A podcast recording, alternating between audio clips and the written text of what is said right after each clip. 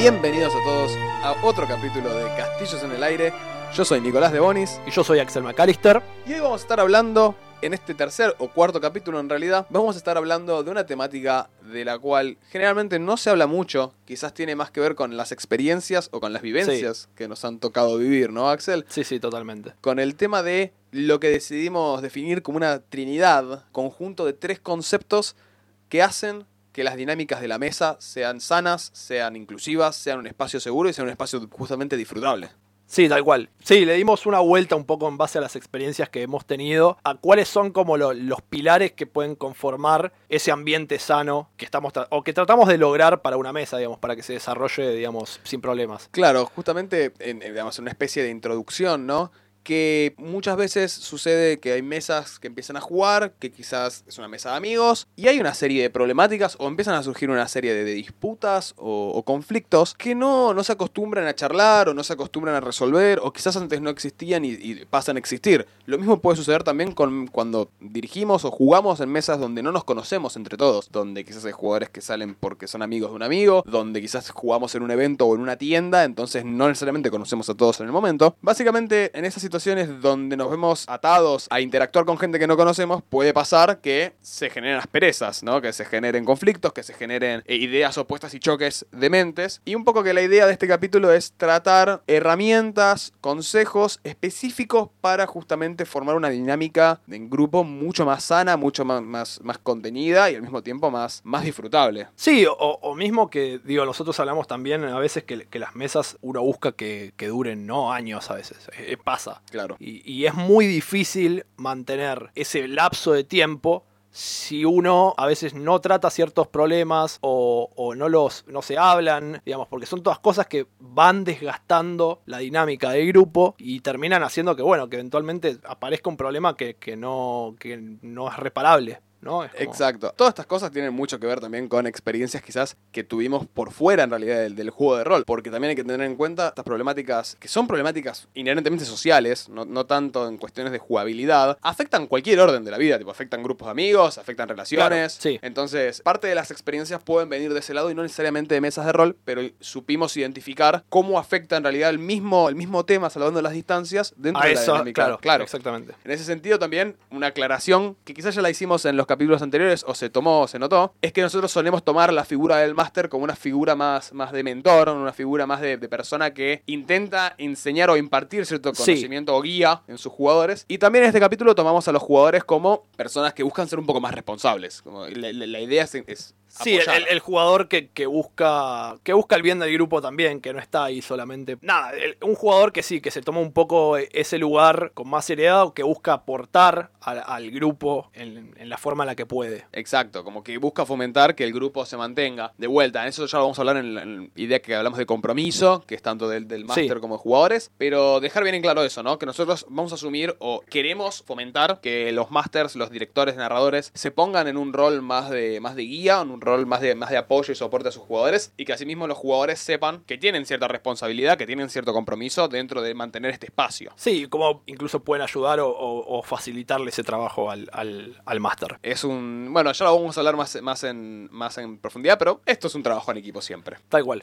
Eh, bueno, entonces en eso medio que identificamos como tres pilares que son necesarios para mantener esta, esta buena dinámica, esta- este ambiente sano, que son comunicación, compromiso y respeto. Exactamente. Entonces, vamos con comunicación, que es el, el primero. Eh, Comunicación, y- que es, una palabra que quien me conoce sabe que uso muchísimo. Yo suelo hablar muchísimo por formaciones laborales y de experiencia en, en- trabajando en ciertos ámbitos. Tuve mucha instrucción en lo que es la comunicación clara y la comunicación concisa y precisa. Y es un concepto que apoyo mucho. Sí, y que es, como dijimos creo en capítulos anteriores, eh, fundamental para el desarrollo de un hobby como este. Em, así que bueno, eh, la otra vez hablamos cuando hablamos del, del formar un grupo, de cómo era importante la comunicación de las expectativas. Exacto, que eso también era responsabilidad. Caía medio como con el máster. Caía un poco en el máster en, en, armarla, si, digamos, si el máster quería por ahí explorar una, una narrativa en particular o demás, dejar en claro cuáles eran las expectativas que él tenía al respecto de la campaña que quería desarrollar y compartirlas con los jugadores para que también los jugadores puedan decir, bueno, cuáles son las expectativas que pueden tener ellos. Entonces es, es importante a veces comunicarla al principio del juego, o al principio, digamos, de cuando se crea el grupo, para tratar de que todos estemos en la misma página. Y puede pasar a veces que uno diga, mira, quiero jugar con mis amigos y todos están de acuerdo en que quieren esto en particular como expectativa, ponerle, no sé, eh, explorar un juego de ciencia ficción. Y yo quería fantasía. Bueno, hay veces que uno por ahí tiene que ceder en esas cosas, pero tiene que estar, digamos, hablado y decir, bueno, ok,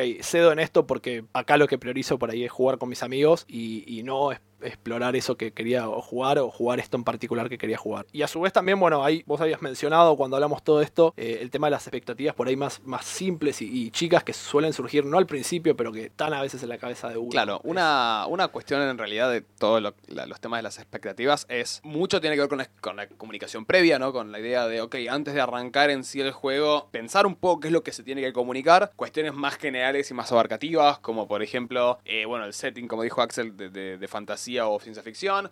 Dentro de ese juego o ese subsetting, ¿qué, qué campaña o qué historia se quiere jugar? También es qué expectativas tienen en respecto a la frecuencia del juego o sea, en cada cuánto se juega, en dónde se juega, con, también con qué espacio se juega. ¿Y con qué digo con qué espacio, con qué ambiente? Muchas veces pasa que mucha gente prefiere, por ejemplo, jugar a la tarde. Y jugar a la tarde, ¿cómo lo relacionamos? Y jugar con un café, jugar más tranquilos, eh, una merienda de por medio, una manera más distendida. Muchas veces pasa jugar a la tarde-noche que jugar con la cena en el medio, puede dispersarse mucho. Y muchas veces es jugar bien a la noche, hacer trasnochar lo cual posiblemente implique, no sé, cerveza, alcohol, cosas por el estilo. Sí. Y eso, aunque no se crea o aunque parezca algo muy, muy banal, en realidad muchas veces afecta la dinámica que termina tomando la mesa. Eh, porque termina, pasa de ser un espacio de, digamos, de relajación, un espacio de... Para reírse.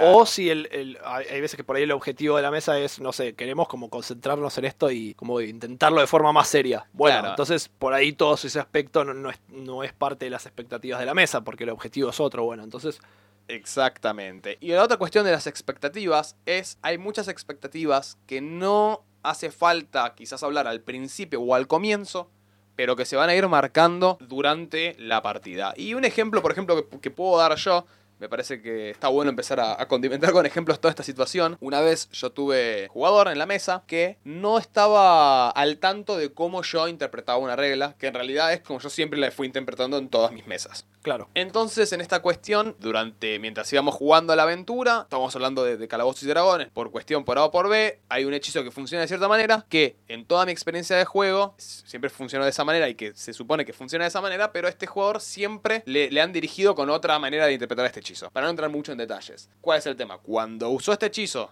y yo le dije, ok, pero en realidad funciona así, porque funciona así. Hubo una sorpresa. Hubo una respuesta, quizás un, uy, bueno, pero si hubiese funcionado así, si sabía que funcionaba así, yo no iba a usarlo de esta manera. Ok, claramente este jugador tiene una expectativa distinta a lo que sucedió, una expectativa distinta a lo que iba a suceder de lo que yo pensaba en mi cabeza, que es una expectativa menor, es una expectativa quizás más, más pequeña que no necesariamente tengo que tratar, no necesariamente podemos estar, no podemos encargarnos de todo todo el tiempo antes de empezar la mesa. Y que aparte no ibas a saber que, ibas que iba a aparecer hasta que hasta que se dio eso. Tipo, no tenía forma de saber que que era una expectativa a tratar. Exactamente, porque justamente hay expectativas menores, hay situaciones que son dependientes de cada persona, cada jugador, cada, director. De vuelta, somos todos elementos individuales dentro de la mesa que intentan congeniar en, un, en un, ambiente social que no podemos tener en la mente todo el tiempo. Entonces, generalmente se busca que las expectativas previas sean las más grandes, las más abarcativas, las que terminen siendo quizás hasta diría de más larga duración, ¿no? Las que, las que tienen un impacto más fuerte y perduran más en el tiempo que y que las pequeñas se van a ir eh, limando entre sí de vuelta en la medida en la que los jugadores y los narradores sean comunicativos con lo que esperan o con lo que quieren. Claro, eso, eso es importante también, que un jugador pueda decir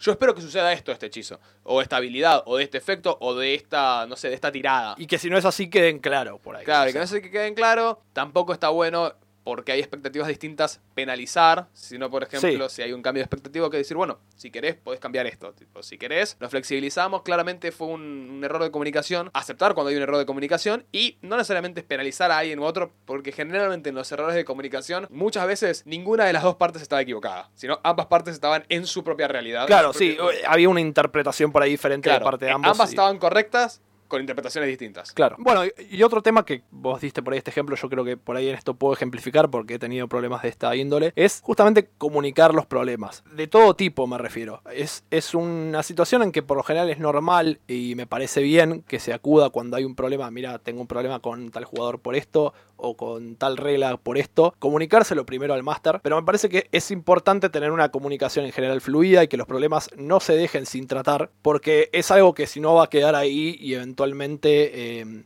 puede explotar, puede surgir de vuelta y no de la mejor manera. Te, mm, digo, por ahí yo tuve ejemplos en una campaña que yo corrí hace un tiempo, que por ahí había jugadores que tenían problemas con tal jugador por una cuestión del juego, no, no era un problema por ahí mayor. Em, que por ahí acudieron a mí a, co- a comentármelo y yo dije, bueno, mira, mi interpretación es que por ahí no es un problema por esto, aquello y esto, pero me parece que si realmente les, les sigue molestando deberíamos hablarlo como grupo. Entonces creo que los problemas está bueno tratarlos para que no, no queden, no queden circulando. Y en eso es, es importante por ahí que el máster a veces tome ese lugar, como dijimos el capítulo anterior, de moderar un poco esas discusiones, pero hay veces que está bueno tratarlas, bueno, como grupo, ¿no? Como tirarle un hueso, si se quiere, al máster y, y- no dejarlo solo como el malo de la película también. Es como, Exactamente. eh, como el que tiene que ir y decirle, che, mira, estás haciendo esto mal, sino que decir, bueno, mira. Sí, poner la cara. Poner la cara, a mí, a mí también, mira, me, me viene pasando esto. Master por ahí puede decir, bueno, che, mira, eh, yo creo esto, esto y esto, pero estaría bueno que lo charlamos como grupo. Claro, por- Es, es importante, digamos, esa discusión. Exacto, de hecho, bueno, en ese sentido, justamente, eh, como dijo Axel, quizás que un jugador acuda primero al máster, se forma esa, esa, esa idea, se forma justo con plantear al máster como una figura de, de Sí, mentoreo. eso que veníamos hablando. No, y una, una cuestión importante sobre los problemas a tener en cuenta es centralizar que el máster es una figura a la cual se puede acudir cuando hay un problema. Eso está perfecto. La idea de que un jugador pueda ir a un máster a charlar y decir, mira, estoy teniendo ese problema. También está, me parece, como dijo Axel, una gran idea de que el máster también dentro de su figura de mentoreo, de consejo, y que al mismo tiempo le diga al jugador, bueno, ok, ¿qué te parece si lo planteamos todos juntos? ¿Qué te parece si vos me das una mano y resolvemos este problema juntos? De vuelta, es un, es un trabajo en equipo, es un grupo social que depende de todos sus actores, entonces está buenísimo tener eh, un trabajo en conjunto, incluso en la resolución de problemas. Y otra cuestión que quizás no se habla tanto al respecto, pero que tiene mucho que ver con los problemas en sí, es muchas veces, y es un error que cometemos todos en nuestra vida, en nuestras relaciones sociales, cometemos el error de, por A o por B, menospreciar o ignorar o creer que un problema no está siendo un problema. Y en realidad, justamente eso es una cuestión de perspectiva, es una cuestión de cómo uno lo siente o lo ve. Entonces, está bueno como práctica en, la idea de crear un ambiente más, más, más comunicativo, más también seguro, no descartar automáticamente problemas como que no son problemas, sino intentar analizarlos intentar escuchar la versión de la persona que tiene un problema e intentar resolverlo, porque quizás no- lo que no es un problema para nosotros es un gran problema para otra persona. Tal cual, sí. Entonces, básicamente, no disminuir el problema de otra persona o disminuir la idea de que está habiendo un conflicto con otra persona, sino charlarlo y en base a lo que se charla, bueno, ok, pongámoslo en común y charlémoslo. Y esto eh, no es tanto para los máster como también es para los jugadores. Los jugadores también solemos, cuando estamos en una mesa, quizás hacer un chiste o decir, no, bueno, pero no, no te quejes que eso no es nada, qué sé yo. Bueno, en realidad puede estar siendo un problema y cuando hay un problema, un conflicto en la mesa, posiblemente afecte la experiencia que esté pasando esa persona. Sí, y, y, digo, creo que hay veces que es este es importante, digo, aparte de hablarlo con el máster, hablarlo entre los jugadores, en especial si son un grupo de amigos. Creo que, digo, yo, este ejemplo que mencioné anteriormente, em, fue un caso en el cual los jugadores que se me acercaron estaban en, duda sobre lo que era, o sea, lo que ellos interpretaban era el rol de cada uno en el grupo, ¿no? En el, en el juego en sí, digamos. Recuerdo que, digamos, ellos decían, tal persona está por ahí ocupando ante los ojos de ellos un rol mayoritario y, mm, digamos, mi consejo primero fue decirles, mira, yo no lo veo así, yo veo que ustedes cumplen cada uno un rol y le voy a ejemplificar este tal, este tal, tal, tal, tal, tal, pero igual creo que si ustedes piensan o, o les sigue surgiendo esto, lo charlen como grupo, porque también es,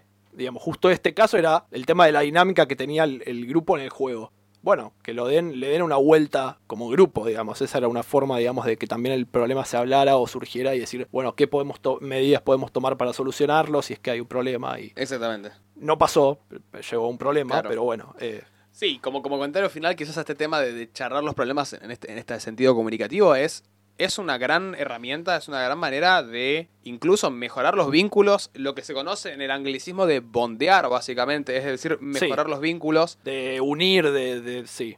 termina siendo, de vuelta, algo que es mucho más aplicable también a la vida real, a nuestra vida cotidiana, donde si algo te molesta, lo charlas y listo. Muchas veces no nos damos cuenta de lo, de lo fácil que es solucionar los problemas si se comunican, porque muchas veces la gente no sabe que hay un problema cuando marcamos que hay un problema, ah, bueno, entonces cambiémoslo. Entonces, eh, ayuda mucho a bondear entre, entre la mesa, entre los jugadores, entre amistades, y, es un ejemplo, un consejo que puede aplicar a muchos otros órdenes de la vida. Bien, y el otro punto eh, que tenemos a veces eh, con el tema de la comunicación es por ahí más general, pero es la comunicación en sí de la mesa. Es queremos coordinar un horario, che, puedo, no puedo. Es importante estar comunicados, digamos, a diario para saber, bueno, cuándo vamos a jugar, si vamos a jugar, porque siempre hemos tenido casos, ¿no? Es, eso de, bueno, jugamos el sábado todos de acuerdo, sí, y tenés uno que no responde. Y el, sí, es, una cuestión de presencia y de... Claro, de, mínimamente decir, che, no voy a poder, o che, no sé si puedo, sea cual sea la situación, pero avisarlo para que el resto esté al tanto eh, y no caer el sábado y decir, che, al final no puedo, entonces... Exacto, la comunicación en ese sentido más general o,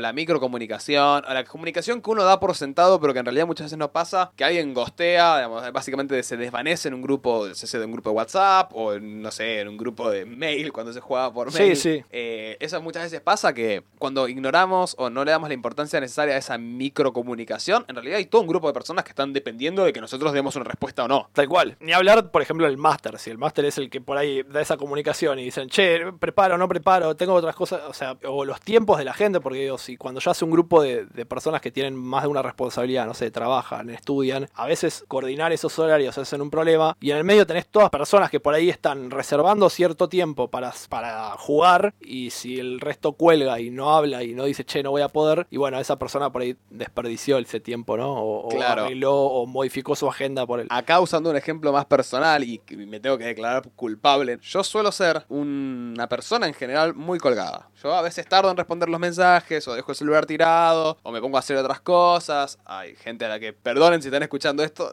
tardo como días en responderle los mensajes, que es bastante, bastante nefasto de mi parte. Y bueno, eso también un poco que afecta los órdenes de, por ejemplo, de dirigir mesas, que es encima lo que más hago, dirigir mesas. Entonces, ¿qué pasa? Yo generalmente, como consejo a quienes puedan escuchar esto, que quizás sean de mi mismo palo, ¿no? del estilo de persona un poco más, no descuidada, pero más suelta en cuestiones sociales eh, y, totales de su vida, generalmente lo que siempre hago es, ok, cuando se forma una mesa, cuando dirijo una mesa, les formo un hábito, les formo la idea de que conozcanme, yo soy así, upsis, pero que no necesariamente tiene que ser algo detrimental o algo que prohíba o entorpezca en totalidad la experiencia de la mesa, sino es simplemente formar el hábito, formar la, el aprendizaje, formar la dinámica de que esa mesa empiece a funcionar en base a eso. Por ejemplo, bueno, una, uno de los consejos que yo siempre uso es fijar una fecha, fijar un día, fijar un, día y una hora, ya sea semanal o, digamos cada dos semanas o mensual, lo que sea, fijar un día y una hora y que se respete y asegurarse o, ser bien claro de que ese es el horario que se va a respetar. En ese sentido, cualquier consulta sobre dudas o juegos, digamos, si alguien no está seguro y pregunta, che, eh, al final se va a jugar, justamente se da la seguridad de que siempre se va a jugar. Entonces esa microcomunicación queda un poco cubierta, tiene que haber un espacio para que la gente diga, che, justo por, por X o por Y motivo no voy a poder jugar en la fecha y hora acordada. Ok, ahí sí el máster, en este caso yo, tendría que, tomo una postura más proactiva en responder y en tomar esa responsabilidad. Pero una de las maneras que yo tengo y que pueden tener cualquiera para socavar un poco el conflicto de ser colgado, porque en la vida somos colgados. Sí, es, generar esa. Es, es, fijar esa dinámica, ese hábito. Claro, tal cual. y creo que es base como para poder mantener una mesa. El, fijar un horario es, claro. de las cosas que mejor podés. Es como, el primer, es como el, el, primer, la primera acción de patear la rueda y que empiece a caer por el barranco y siga girando, y gire sola, básicamente. bueno, y en eso, con todo este tema de comunicación, entramos justamente en el otro pilar que habíamos mencionado, que era el tema del el compromiso. ¿Por qué compromiso? Porque este hobby, en realidad, como muchos otros, tiene un poco esto de, de trabajo en equipo, digamos, ¿no? Esta dinámica que venimos mencionando. Entonces, es importante a veces, digamos, que los integrantes, eh, los jugadores, el máster, se comprometan, porque no es como solo un juego, por así decirlo, no es como cuando te sentás a jugar online con tus amigos un juego que, bueno, te conectás, jugás. Como la inmediatez y sin consecuencia alguna. Claro, es, casi, es medio raro, digamos, por ahí la analogía, pero es como cuando tenés un equipo, no sé, de algún deporte y Exacto. uno falta entrenar, ¿me entendés? Es como si hay uno que no está comprometido con el equipo, afecta la dinámica Sí, general. termina entorpeciendo todo porque de vuelta es en realidad es, es la actuación en conjunto de sus agentes particulares. Claro, eh, ni hablar, digamos, de en rol, digamos, que te falta un personaje en rol ya es, bueno, tengo un- Claro. una, un- una parte de la historia que no está ahí. Claro, eso, eso, eso, eso es de vuelta muy, muy, muy diferenciable y destacable de por qué no es como los juegos online, que es justamente no hay un acceso a la inmediatez, hay toda una preparación previa, hay toda una preparación posterior también, y todo tiene consecuencias. En los juegos online quizás es, me- me- inmediatamente me conecto, juego, hago lo que quiero, listo, me desconecto y se terminó y no más consecuencia que eso. Claro, y si, pero y si no hay uno de los jugadores, por ahí si jugás un juego que se juega en equipo, no, no afecta porque por ahí es como, bueno, o, o conseguís otro, o, o- Es más inmediato reemplazar en Claro, realidad, mucho más fácil reemplazar que... Ok, nos juntamos, planeamos un día toda la semana, nos juntamos, no estás, y quizás encontrar un reemplazo es encontrar a alguien que tenga esa disponibilidad, entonces ya achica un montonazo eh, en los canales de comunicación que tenemos, incluso sigue siendo complicado eso, porque Mientras- encontrar a sí. alguien. Pero mientras que acá el, el reemplazo no es así, no es tipo, che, bueno, nos juntamos a jugar hoy, uno no puede, bueno, no, no existe porque estás Bueno, creando una historia en la cual lo podés meter. ahí, Decirle a tu hermano sí, que se sume, sí, que sea no un personaje y se sume. No, eso es, es de vuelta. Entorpece, hay una consecuencia narrativa en todo eso, dentro de la idea de que un mundo se basa en, en torno al grupo y todos los personajes tienen cierta consecuencia o cierta incidencia dentro de esa narrativa. Bueno, y en eso creo que hay como, digamos, diferentes problemas o, o de compromiso que nosotros creo que nos hemos cruzado, tenemos ejemplos, eh, que terminan afectando y que, y que casi a veces entran un poco en, en lo que es la falta de respeto también y un poco en el, en el tercer tema, digamos, Claro. pero, pero que son esencialmente problemas de, de- de falta de compromiso. Digamos, también hay que entender que no siempre todo el mundo va a estar comprometido de la misma forma, no todos los jugadores, no todos los integrantes, pero hay algunas cosas como mínimas que son, digamos, justamente...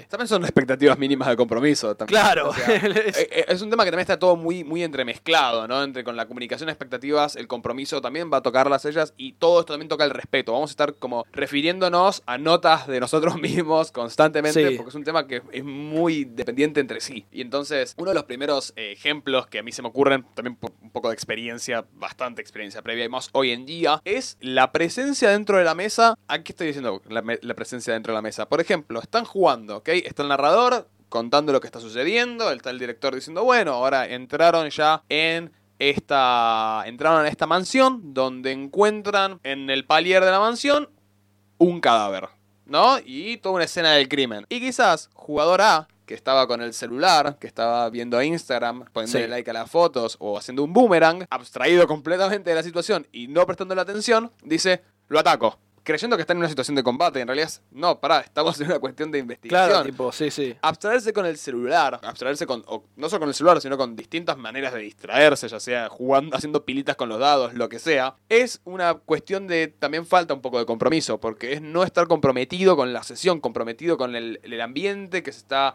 intentando crear, ¿no? La, esta narrativa, esta, no decir actuación, pero sí es esta puesta en escena que se intenta crear, al menos en la mente. ¿eh? Sí, sí, y es más, ahora con los tiempos virtuales por ahí se hace más difícil porque, bueno, estás jugando desde la computadora, es otra cosa, pero, pero cuando estás ahí, por lo menos a mí me pasa que cuando estás presencialmente, es casi imposible no olvidarte del celular, tipo, olvidarte, eh, sí, no olvidarte, perdón, lo dije mal, porque me pasa que, qué sé yo, te metes en el juego y el celular lo dejaste colgado ahí. Sí, lo y en silencio, chao, boca olvidate, abajo y listo, ya está. y Si se está prendiendo fuego o algo, que no te llame nadie. Y, y porque si hay alguien que está ahí con el celular y no está prestando atención y se hace más tedioso creo para todos, no sé, le llega el turno, ah, ¿en qué estamos? Y entonces eso ya retrasa, te, te saca un poco de la dinámica en la que venís. A ver, te, te saca, te saca de, la, de la dinámica, te abstrae un poco del ambiente. Al mismo tiempo, los otros jugadores pueden encontrarlo tedioso porque justamente entorpece el flujo de la narrativa Claro. y eso afecta a todos, no afecta solo a un jugador, no es un juego individual. Al mismo tiempo también, el resto de los jugadores que quizás toma el compromiso de no usar el celular,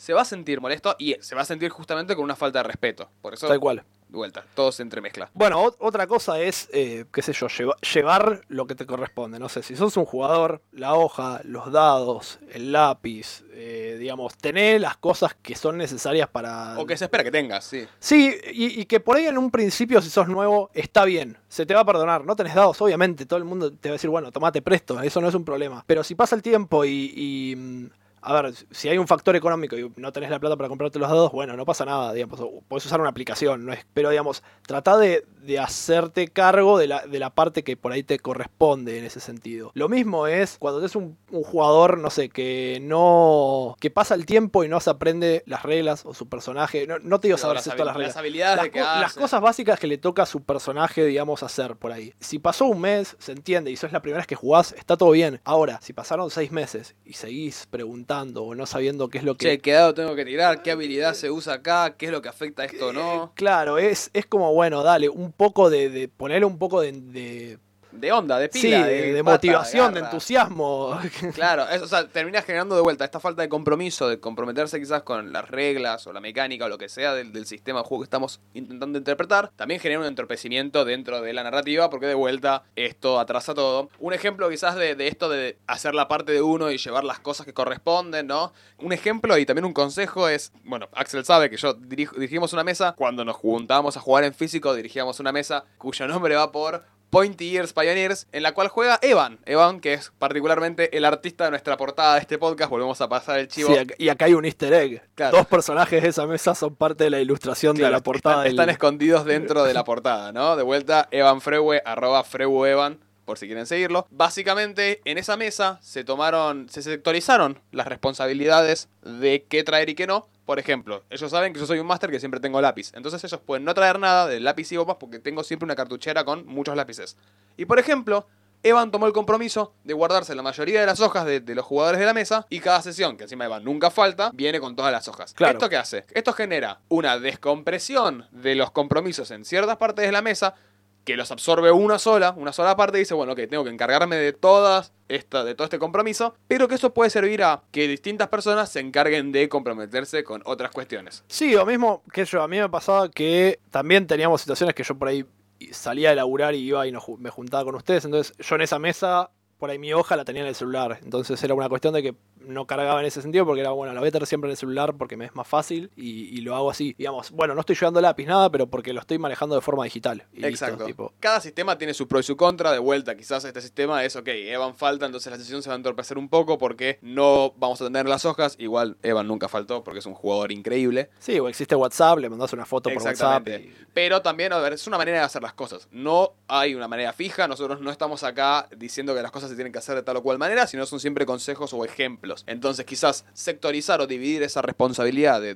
llevar cosas o no ayuda también a que este compromiso sea más fácil de abarcar según la dinámica de la mesa. Esto lo va a asumir cada máster y todos los jugadores entre sí. Sí, eh, mira, justo ya que estamos con jugadores, me, me parece que otro por ahí que tiene más que ver con el juego en sí, pero también le, le- le le respecta a cada jugador, es compromiso con el personaje, ¿no? Digamos, no quiere decir que sea obligatorio, pero a veces jode a la dinámica del grupo cuando un jugador no es dedicado a su personaje, no le importa, los considera por ahí descartables, entonces, bueno, no pasa nada, actúo de cualquier manera, total, si se muere, me creo otro. Claro. Y, y se vuelve a veces como, no sé, tedioso para el resto del grupo. Sí, entorpece. Porque, entorpece porque es como siempre tenés que estar metiendo un, personaje nuevo y, digamos, no se genera, no se termina de generar esa dinámica de grupo adentro del juego. Claro, como compromiso que dijimos de, de que cada uno traiga sus cosas y una de esas cosas es también el conocimiento dentro de las habilidades técnicas o mecánicas que tiene su personaje dentro de la historia, hay todo un compromiso con lo que no es tan técnico o mecánico, sino es con la piel del personaje. Es ponerse y tomar el compromiso de decir, ok, voy a intentar rolear este personaje y, digamos, desarrollar este personaje lo más posible. Que eso de vuelta, como dijiste, Axel,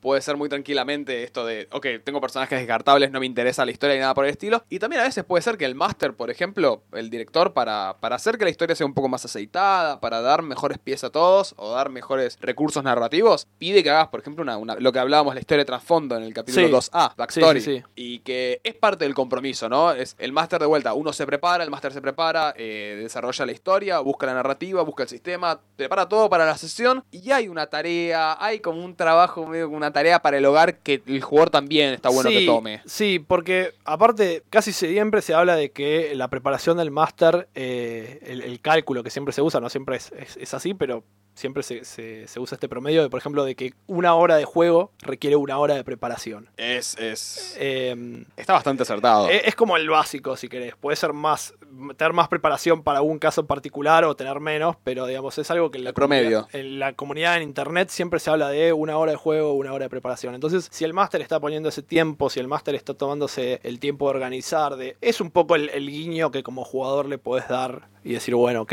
necesitas que haga esto, lo hago, escribo una backstory, me comprometo por ahí con el personaje, me...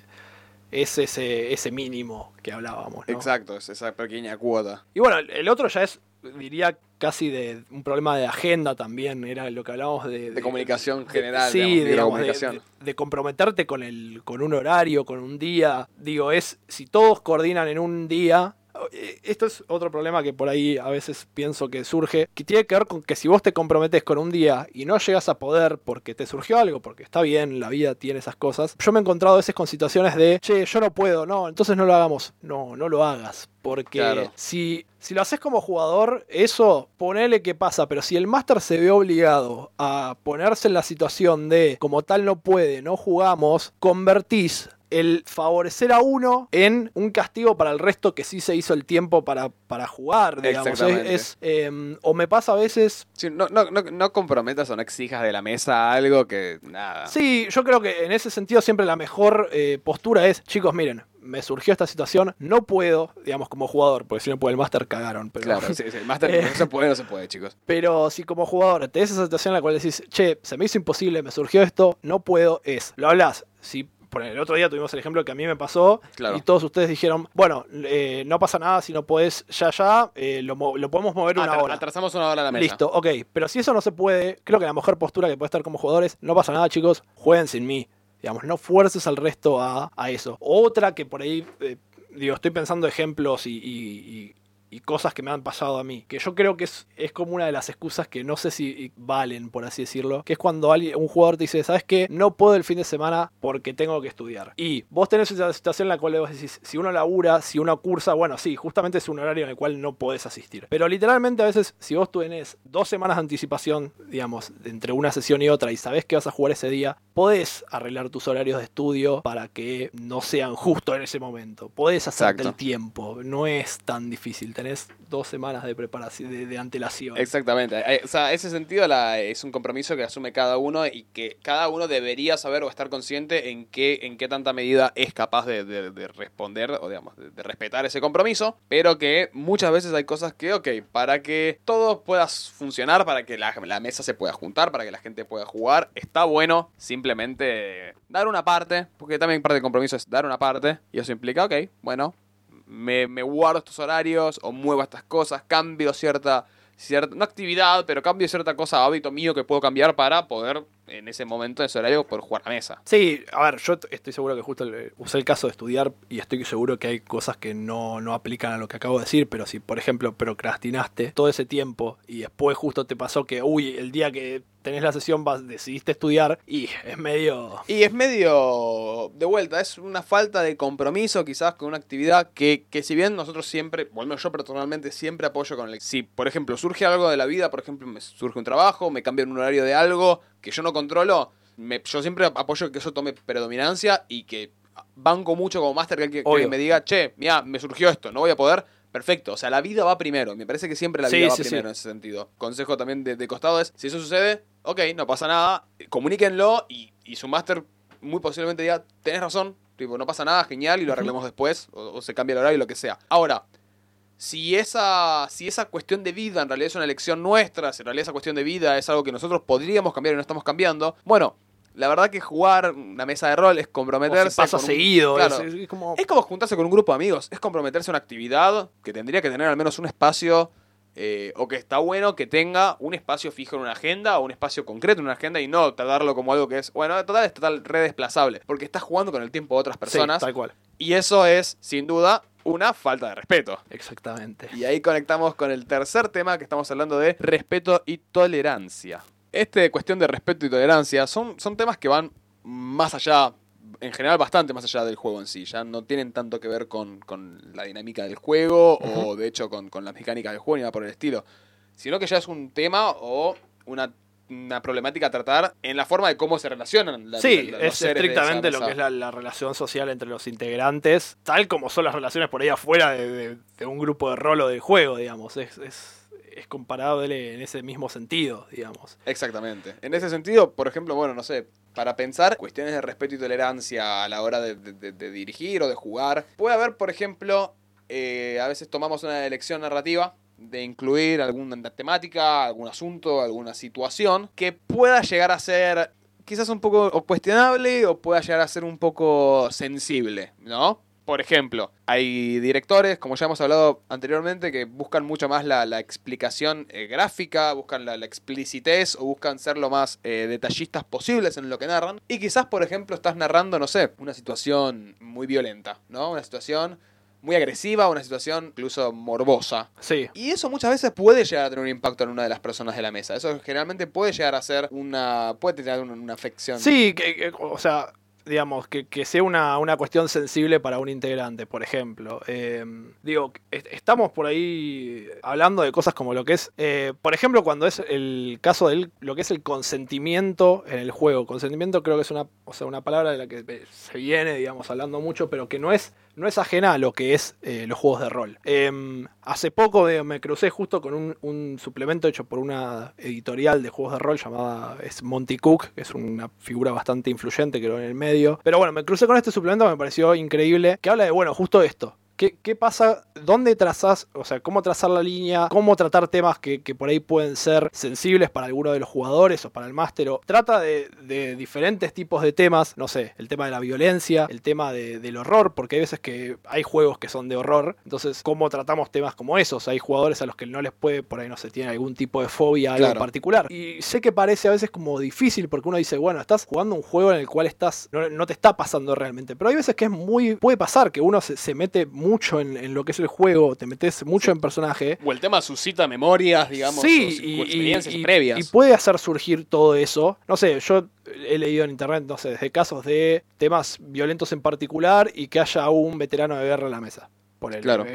Estoy poniendo un ejemplo. Entonces, hay este justo suplemento lo que apuntaba es a que cada uno tenga un checklist. A mí me pareció una idea que creo que voy a empezar a aplicar en futuras mesas porque la verdad es que me gustó mucho. De que cada jugador tenga, eh, arme un checklist con estas temáticas como sensibles que pueda haber, en las cuales puede estar de acuerdo con que aparezca, no tengo problema, neutral ante la situación o un, no esté. un no Claro, rotundo, no digamos, ¿no? no está bueno. Eh, y me parece que, digamos, casos que en los que es un no rotundo, es, bueno, no se toca el tema, no, no, no intentemos eh, llevarlo a ese punto, casi que es, es parte del respeto entre los jugadores, no llevarlo a ese punto si sabemos que ese es un punto de conflicto que la persona en cuestión no quiere tratar. Y si llega a pasar, porque a veces te puede pasar, esto es, también es un juego de improvisación, y llega a surgir, bueno, disculparse después, creo que una vez vos dijiste, creo, el perdón nunca está de más, y Perdón, creo que es... está de más. eh, Jamás. Y es clave. Creo que es eh, una de las palabras que menos se dice en realidad. y Sí, que decir sí, más. y digamos, en situaciones como esas creo que es, es una buena forma de, de encarar temas como esos para justamente no, no herir sensibilidades, no faltar el respeto al resto de los jugadores, porque son cosas que, que nada, que afectan realmente. Afectan, afectan la experiencia, la jugabilidad. Y, y desde ya que, digamos, estoy obviando si un jugador es abiertamente hostil o, o le falta el respeto a otro. No, eso ya me parece que es un tema que... después, pero, pero fíjate cómo esto de no del consentimiento en el juego, ¿no? De este suplemento y de, agarrar, que haya una lista, digamos, una lista de- de puntos a marcar, a tildar de que sí, estoy de acuerdo, o sea, no me molesta, me da igual, por favor que no esté incluido. Todo, o sea, el sistema de esta lista, previo a iniciar la sesión o cuando vamos a jugar,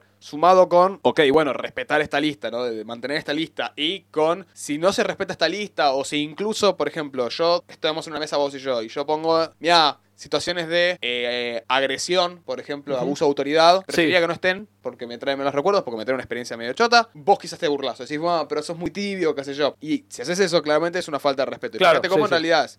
Con la checklist, previo a la mesa, es comunicación Sí, sí, es... con mantener, con, con intentar comprometerse a, a justamente mantener. Es compromiso, Es compromiso. Y no hacerlo termina siendo una falta de respeto o incluso de tolerancia. Hacerlo, digamos, dijiste no. Eh, eh, digamos, hacerlo o no hacerlo, no Sí. importa.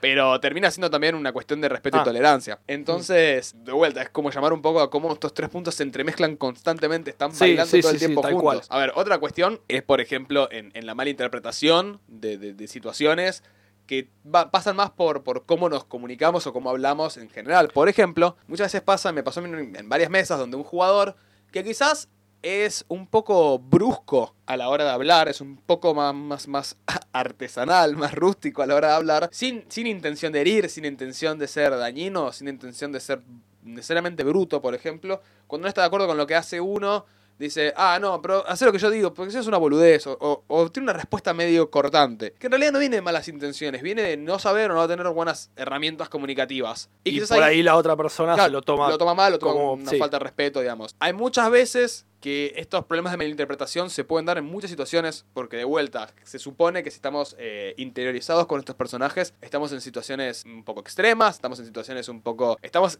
interpretando situaciones un poco claves o, prioritarias, y entonces interpretar o no un mensaje de cierta manera puede ser clave y lo podemos tener como en segundo, en segundo plano, ¿no? Como que no nos ponemos el filtro de analizar, sino que tomamos directamente lo que nos están diciendo porque estamos pensando en cómo resolver esta situación. Cuando esto pasa, es muy importante la comunicación de vuelta, en decir, che, pará, esto que dijiste no estaba bueno, no me gustó la manera.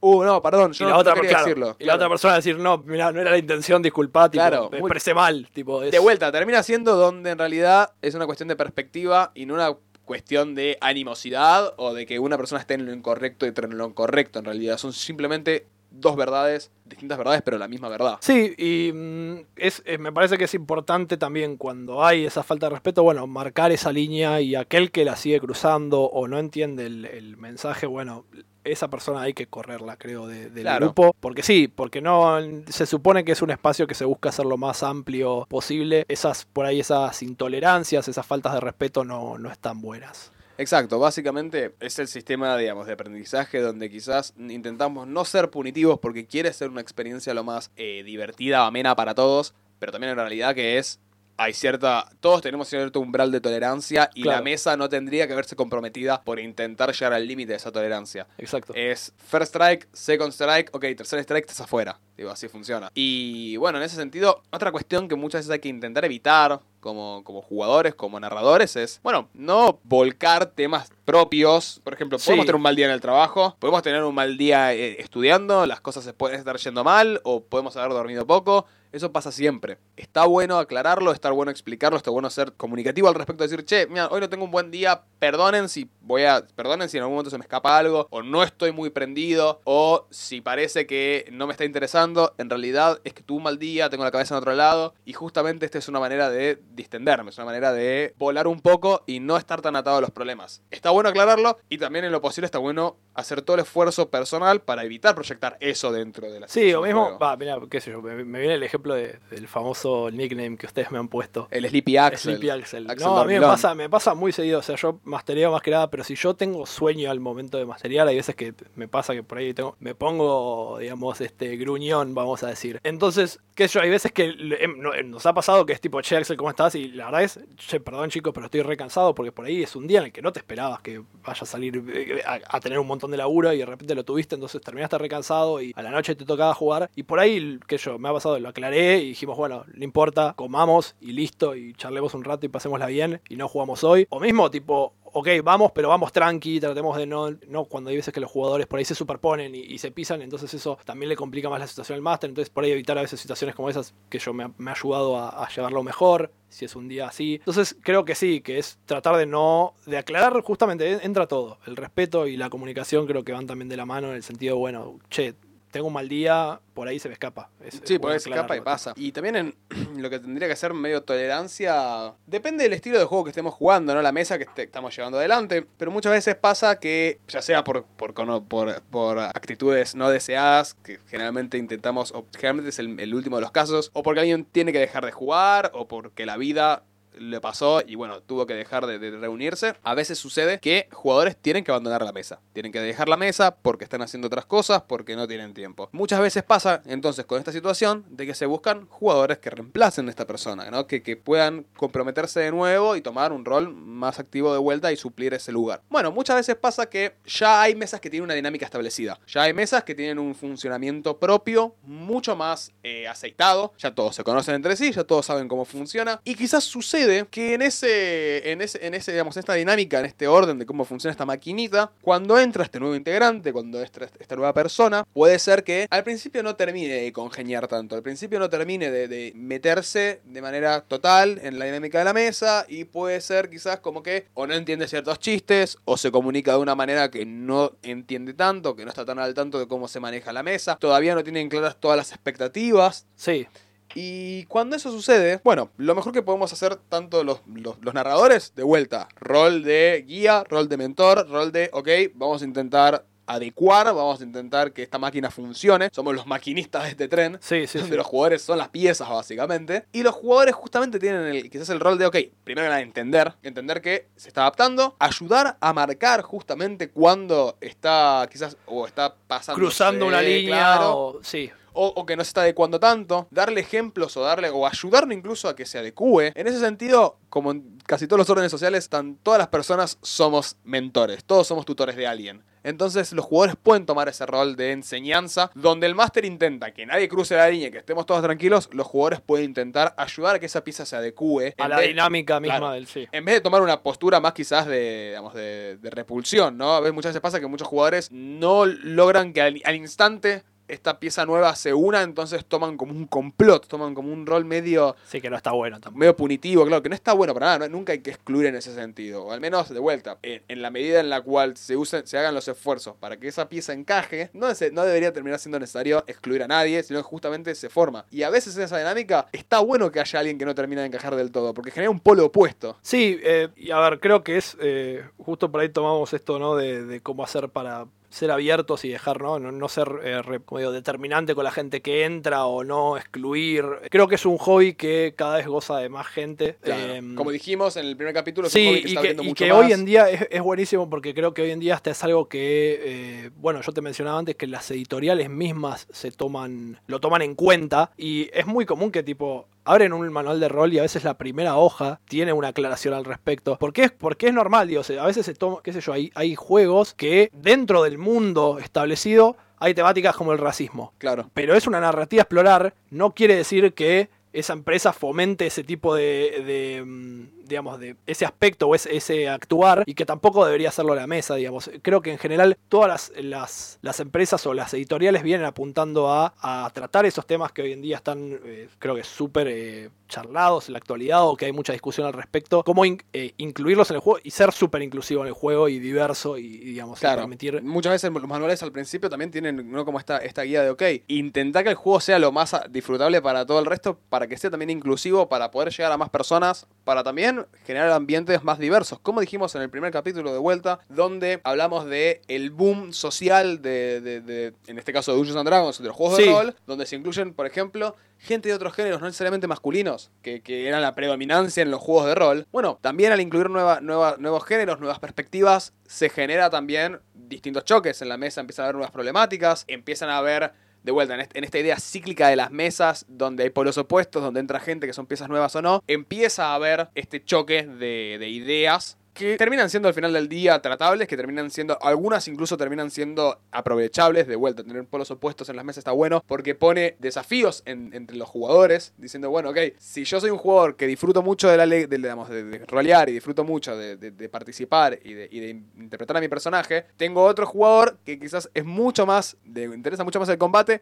ok, tenemos el desafío de congeniar, tenemos el desafío de quizás brillar yo más que él en ciertas situaciones. No sé, es como un pequeño desafío, un lúdico, digamos, que no necesariamente va a la pérdida, la falta de respeto a la tolerancia. Sí, y nada, y por ahí creo que la otra situación en cuanto a todo este tema es que justamente que en todo este, este- generar este espacio, justamente la intolerancia no tiene, no tiene lugar, creo yo. Es, es algo no, que no es- está bueno en realidad. es algo que no está bueno, que, que a veces es una práctica en algunos grupos y que nada, es, es- creo que es una de las cosas que más daña al hobby y a la Totalmente, porque de vuelta, vamos a estar congeniando con, con- con seres humanos iguales que nosotros, vamos a estar roleando, vamos a estar tratando, vamos a estar de alguna manera exponiendo nuestros ideales o intentando exponer distintos ideales y que haya un grado de intolerancia en esa idea, en esa mecánica, en esa dinámica de juego, nunca está bien, nunca tendría que ser aceptable y en ese sentido, para bregar por una mejor por un mejor ambiente, una mejor experiencia, medio que la intolerancia hay que hay que eliminarla lo más posible. Tal cual. Así que bueno, esperamos que hayan disfrutado de este capítulo número 3 4 en realidad. 3 Yo- Le vamos a nombrar tres. Vamos a nombrar pero- tres. Pero fue casi uno. pero es el cuarto de Castillos en el Aire. Un agradecimiento total a todos los que nos estuvieron escuchando y dando feedback que constantemente estamos implementando, como el Sí. outro en el pasado. y bueno, como siempre, al final del día, después de tanta charla, Solo estamos construyendo Castillos en el Aire. tal cual. Y bueno, muchas gracias y nos esperamos en el próximo capítulo. Bye.